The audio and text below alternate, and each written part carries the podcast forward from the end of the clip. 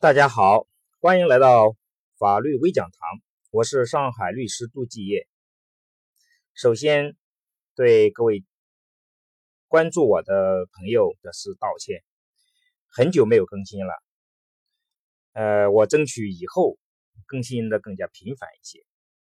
那今天我们要讨论的问题是离婚中两大误区。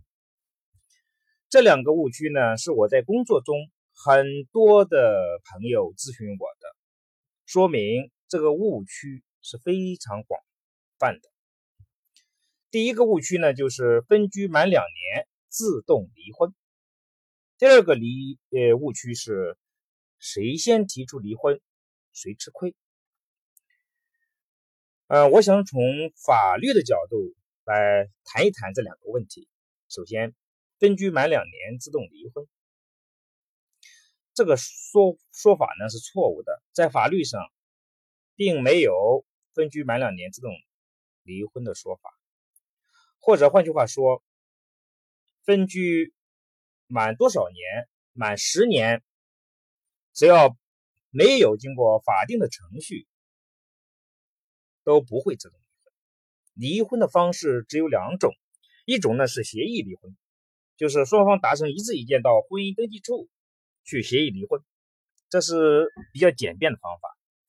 如果不能达成一致意见，那就需要去起诉离婚。而分居满两年自动离婚的这一个流行的原因是什么呢？我想啊，可能是因为啊，就是在起诉离婚的时候，判断是否可以离婚的。唯一的条件呢，就是感情确已破裂，而感情确已破裂有很多种情形，司法解释有规定。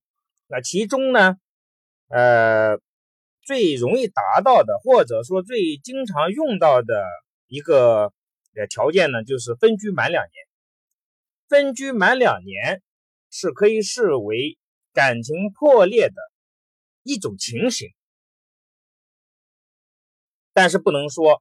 如果你分居满两年了，就会自动离婚，这个说法是错误的。如果不清楚这个问题，如果你误认为分居满两年会自动离婚，你又跟别人以夫妻名义同居，那就有构成重婚罪的风险。所以认识这个问题很重要。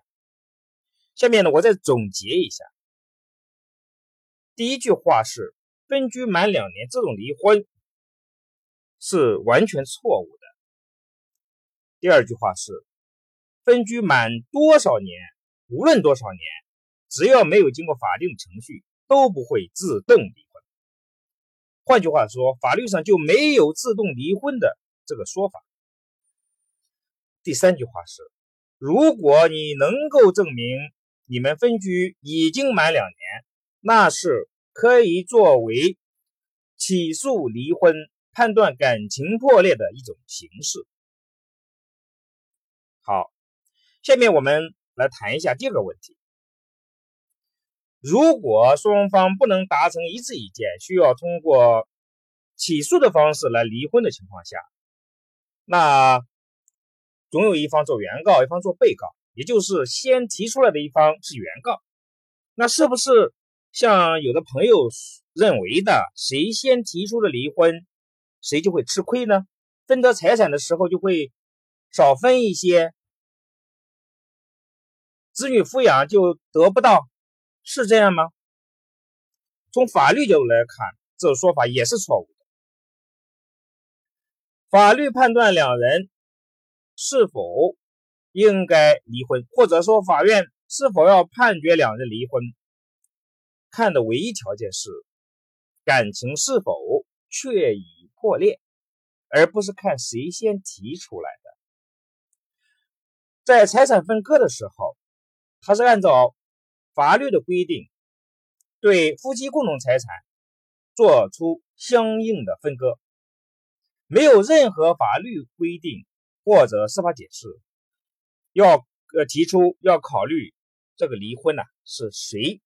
先提出来的。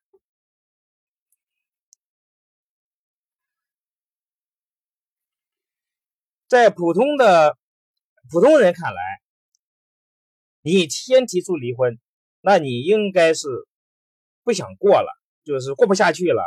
你也有可能是过错方，但是作为一个受过专业训练的法官，他绝不可能或者也不应该有这种意识。在正常情况下，是不可能会考虑谁先出提呃提出离婚，也就是原告。然后呢，在分割财产或子女抚养的时候，对他进行歧视，或者是呢？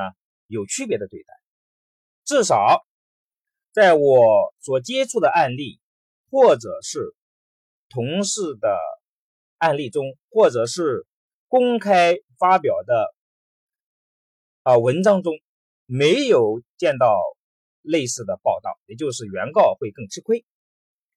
那这个这个结论得出来，或者说这个误解流行的原因，我想就像第一种。误区一样，是部分朋友对法律的相关规定不够熟悉而产生的一种误解，是没有法律依据的。好的，本期节目呢，我们就先分析这两个误区，以后还有其他方面的误区，我们将在下次节目中与大家进行讨论分享。感谢大家的收听。下期再会。